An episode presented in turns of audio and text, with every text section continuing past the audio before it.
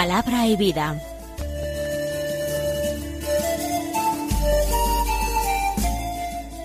Con el padre Manuel Horta, desde Sevilla.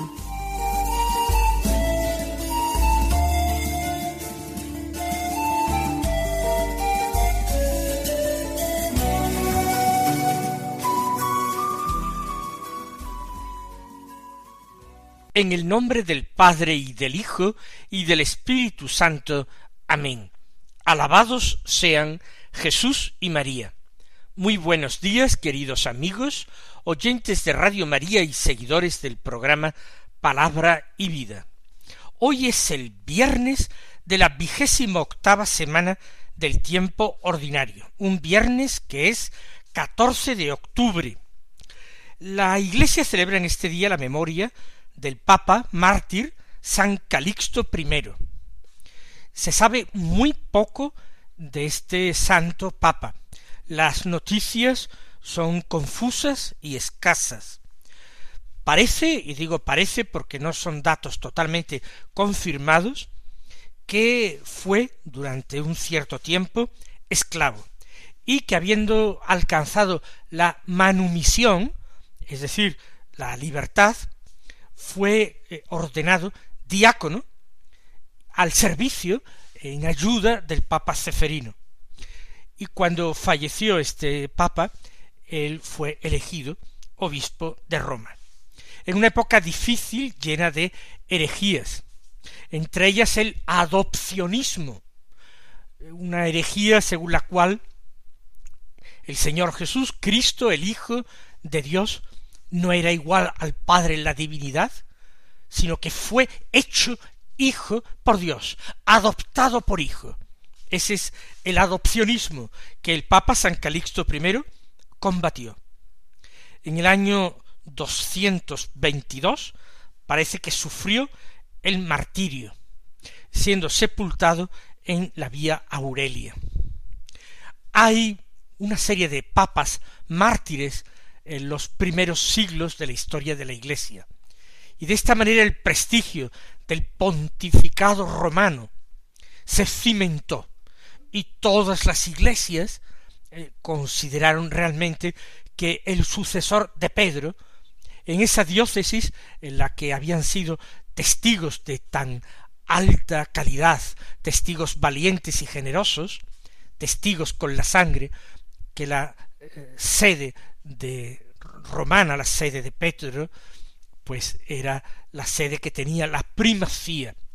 Y ya digo, la iglesia romana fue una iglesia mártir que fue verdaderamente ejemplar. Por una parte, por conservar intacto el depósito de la fe, ser siempre una guía luminosa para todas las demás comunidades de la iglesia en el mundo, y porque sus pontífices fueron igualmente ejemplares y sellaron con su sangre el testimonio que daban. Escuchemos el Santo Evangelio. Según San Lucas, del capítulo doce, los versículos uno al siete, que dicen así. En aquel tiempo miles y miles de personas se agolpaban. Jesús empezó a hablar, dirigiéndose primero a sus discípulos. Cuidado con la levadura de los fariseos, que es la hipocresía, pues nada hay cubierto que no llegue a descubrirse, ni nada escondido que no llegue a saberse. Por eso lo que digáis en la oscuridad será oído a plena luz, y lo que digáis al oído en las recámaras se pregonará desde la azotea. A vosotros os digo, amigos míos, no tengáis miedo a los que matan el cuerpo y después de esto no pueden hacer más. Os voy a enseñar a quién tenéis que temer. Temed al que después de la muerte tiene poder para arrojar a la gehenna. A ese tenéis que temer, os lo digo yo. ¿No se venden cinco pájaros por dos céntimos? Pues ni de uno solo de ellos se olvida Dios. Más aún, hasta los cabellos de vuestra cabeza están contados. No tengáis miedo, valéis más que muchos pájaros. Comienza así el texto. Jesús rodeado de miles y miles de personas. Se agolpaban alrededor de Jesús. ¿Se trata de una exageración de Lucas? No, de hecho Jesús concitó la admiración, la curiosidad, la sorpresa de muchos hombres. Había una verdadera expectación del Mesías en su tiempo. La gente presentía que era ya la hora del cumplimiento de las promesas de Dios. Eh, la venida y la predicación de Juan Bautista había puesto ya a la gente en una suma expectación. ¿Qué va a pasar? Ya la gente se había preguntado si no sería Juan Bautista el Mesías. Pero Juan Bautista no había obrado milagros, no había hecho signos. Su predicación era la predicación de un gran profeta como los antiguos. Por eso muchos pensaron si sería Elías o Jeremías o uno de los antiguos profetas que había vuelto a la vida. La llegada de Jesús después del Bautista recoge para muchos esa gran decepción del fracaso, humanamente hablando, de la misión del Bautista. Había terminado siendo encarcelado y había muerto. Ciertamente como los antiguos profetas.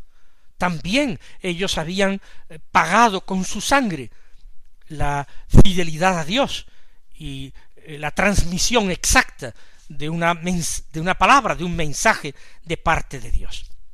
Por tanto, Jesús está rodeado de miles de personas. Y Jesús previene a la gente contra el magisterio de los fariseos un magisterio empañado por la hipocresía.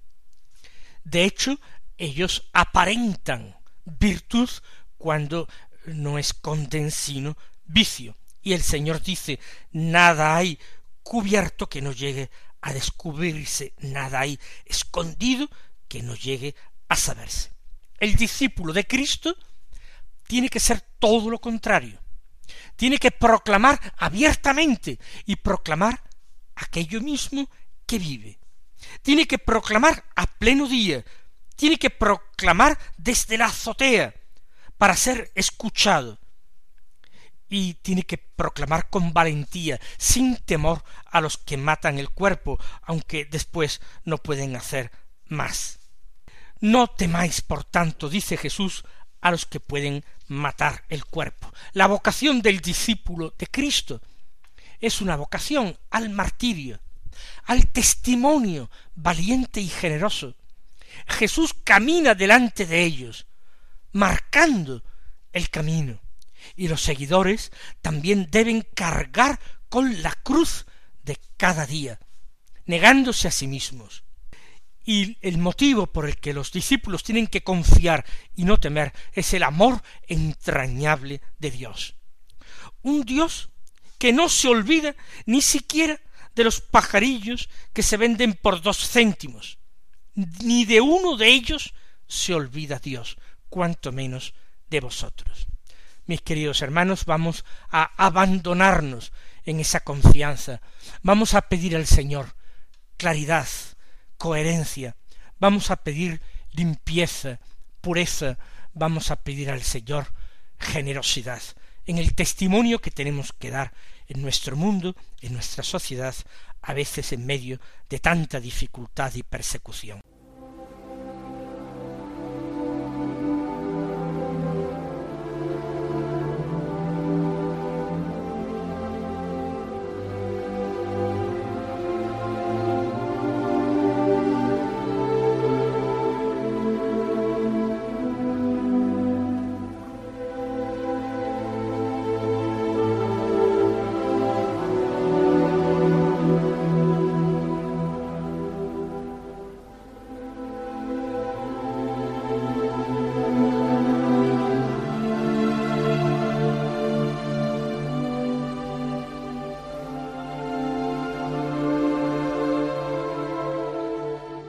Vamos a escuchar la primera lectura de la palabra de Dios del día de hoy. Ayer deberíamos haber comenzado la lectura de la carta de San Pablo a los Efesios.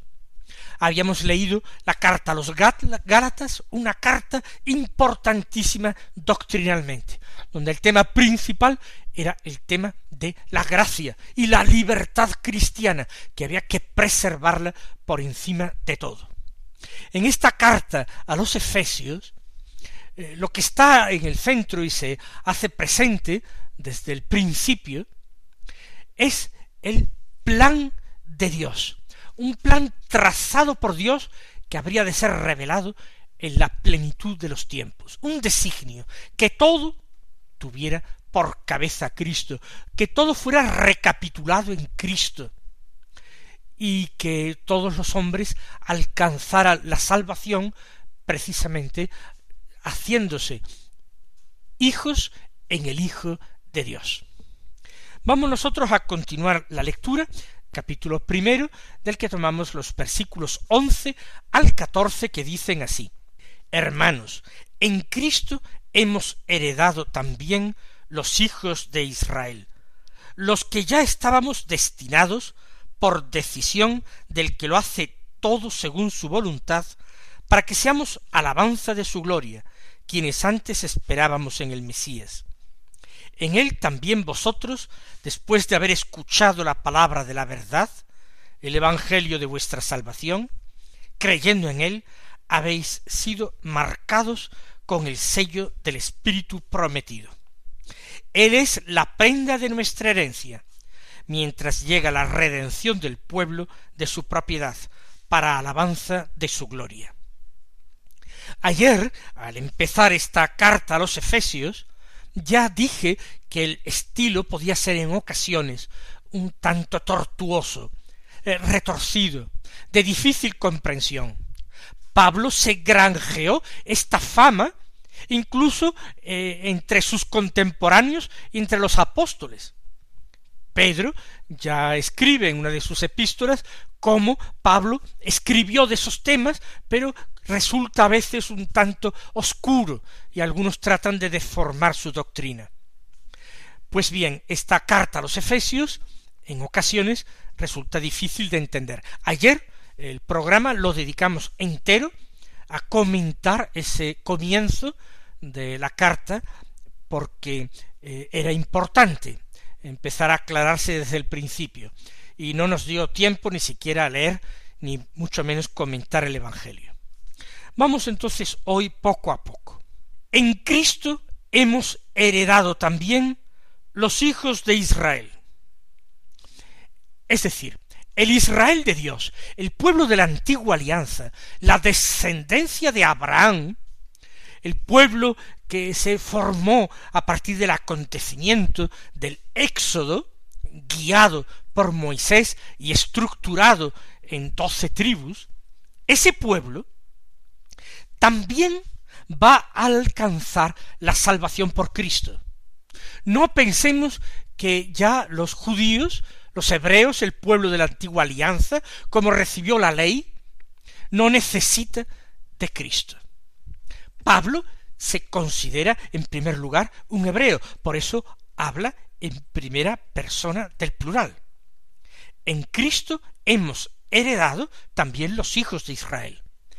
Hemos ha podido alcanzar la herencia, la herencia del Padre, la filiación, alcanzar en Cristo todas las cosas, compartiendo la herencia del Hijo. Pues los hijos de Israel también hemos heredado en Cristo. También Cristo nos es necesario. Los que ya estábamos destinados por decisión del que lo hace todo según su voluntad, vamos despacio. ¿Quién es el que lo hace todo según su voluntad? Dios. Los que estábamos destinados por decisión de Dios, por el querer de Dios, estábamos destinados para que seamos alabanza de su gloria, quienes antes esperábamos en el Mesías. Los que antes esperábamos en el Mesías somos el pueblo de Israel, el Israel según la carne, y nosotros también tenemos que ser alabanza de su gloria. esperábamos al Mesías, pero el Mesías ha llegado. Y el Mesías también ha venido para salvarnos a nosotros. No solo también, sino en primer lugar a nosotros. Y eso que hay muchos en el pueblo de Israel que no lo reconocen. Y Pablo está hablando de una comunidad de Éfeso donde muchísimos vienen procedentes de la gentilidad. Son paganos que se han convertido al cristianismo, no judíos. Pero el pueblo de Israel también ha heredado, estaba destinado por decisión de Dios, para que ellos fueran alabanza de su gloria. Es la gloria de Israel. Recuerden las palabras de el ángel Gabriel a María o las palabras del anciano Simeón a María en el momento de la presentación. El ángel le había dicho a María, este, será, este eh, recibirá el trono de David su padre y reinará sobre la casa de Jacob para siempre. El Mesías es el rey de Israel, el esperado de Israel. Y el anciano Simeón había dicho a María que sería puesto para que muchos en Israel caigan y se levanten. Y había dado gracias a Dios. Ahora, Señor, según tu promesa puedes dejar a tu siervo irse en paz, porque mis ojos han visto a tu Salvador, a quien has presentado ante todos los pueblos, luz para alumbrar a las naciones y gloria de tu pueblo Israel. El Mesías es la gloria de su pueblo, es luz para todo el mundo, para el universo, es luz para todos los pueblos, pero es la gloria de Israel. Por eso dice Pablo, nosotros hemos sido destinados por la voluntad de Dios para que seamos alabanza de su gloria. Nosotros que antes esperábamos al Mesías, nosotros que hemos también heredado, nosotros los hijos de Israel. Continúa diciendo, en él, se refiere al Mesías, a Cristo, también vosotros, después de haber escuchado la palabra de la verdad, el Evangelio de vuestra salvación, creyendo en él habéis sido marcados con el sello del Espíritu Santo prometido. Pablo ha hablado de él y de su pueblo, del pueblo hebreo, de él que es judío. El Mesías ha sido enviado para ellos, es la gloria de su pueblo. Y ellos también necesitan el Mesías, no se van a salvar por la ley de Moisés, se van a salvar por la gracia de Cristo. Y todo eso estaba previsto en los planes de Dios. Pero ahora, como he dicho, en Éfeso, la mayor parte de los cristianos no son de procedencia judía, no pertenecen al pueblo de la antigua alianza, proceden del paganismo. Y ahora dice, también vosotros, es decir, vosotros los que no sois judíos, en él, en Cristo, después de haber escuchado la palabra de la verdad, después de haber escuchado el Evangelio, de haber recibido el Evangelio por la predicación, Pablo ha sembrado el Evangelio en Éfeso y lo sabe perfectamente. Después de haber escuchado la palabra de la verdad, que es el Evangelio de vuestra salvación, la buena noticia de que Cristo es el Salvador de todos los hombres, y todos los hombres están llamados a creer en Él y a salvarse por su sangre. Vosotros, creyendo en Él, la fe es lo importante, no las obras de la ley, las obras en las que confiaban muchos miembros del pueblo de Israel, no. Después de haber escuchado la palabra y creyendo en Él, habéis sido marcados con el sello del Espíritu Santo prometido.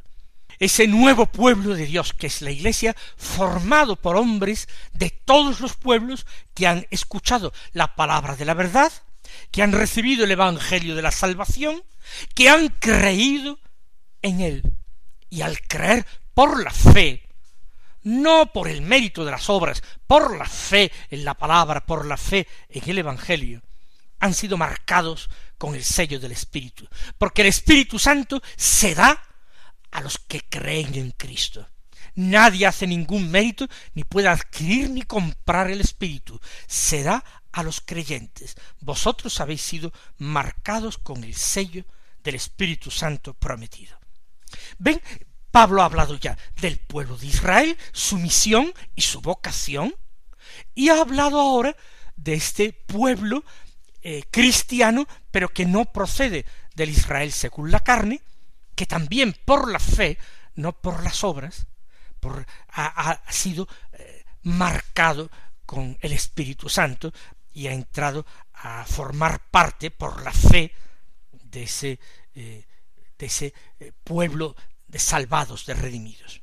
Bien, termina ahora Pablo.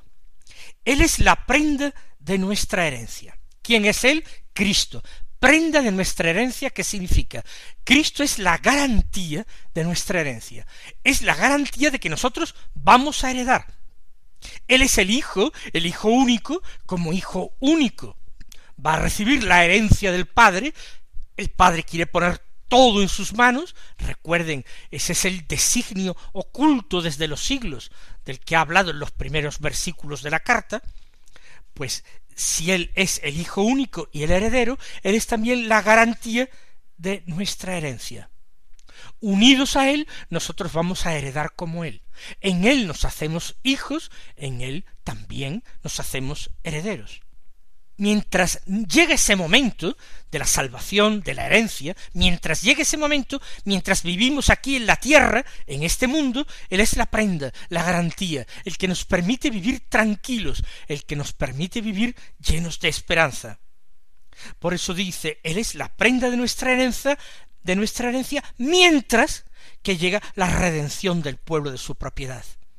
Hasta que no llegue esa culminación, la redención del pueblo de su propiedad, para alabanza de su gloria, hasta que no llegue su manifestación gloriosa al final de los tiempos, hasta que no venga como juez a la derecha del Padre, hasta que no venga a juzgar a vivos y muertos, a recapitular todo en sí, y hasta ese momento nosotros vivimos con esa garantía, con esa seguridad. Él es la prenda de nuestra herencia, de que nosotros vamos a heredar con él y en él. Como ven, leyendo despacio el texto, reflexionando un poquito, vamos nosotros entendiendo esto que al principio nos parecía un tanto oscuro de la doctrina paulina. Pablo, en definitiva, y resumo todo lo que ha dicho, se ha dirigido, ha hablado del pueblo hebreo al que él pertenece y del pueblo gentil. El pueblo hebreo necesita a Cristo, no le basta la ley de la antigua alianza. Y el pueblo gentil puede sentirse orgulloso, seguro y satisfecho, porque habiendo recibido la palabra de la predicación, del Evangelio, la palabra de la verdad, ha creído, y porque ha creído ha recibido el Espíritu Santo prometido. Y porque ha recibido el Espíritu Santo prometido, entonces ha recibido configurado con Cristo, el Espíritu Santo los ha configurado con Cristo, prenda garantía de nuestra herencia, de que vamos a heredar también nosotros, como hijos adoptivos de Dios. Mientras llega ese momento, tenemos la garantía, la prenda de nuestra herencia, que es Cristo. El Señor os colme de bendiciones y hasta mañana si Dios quiere.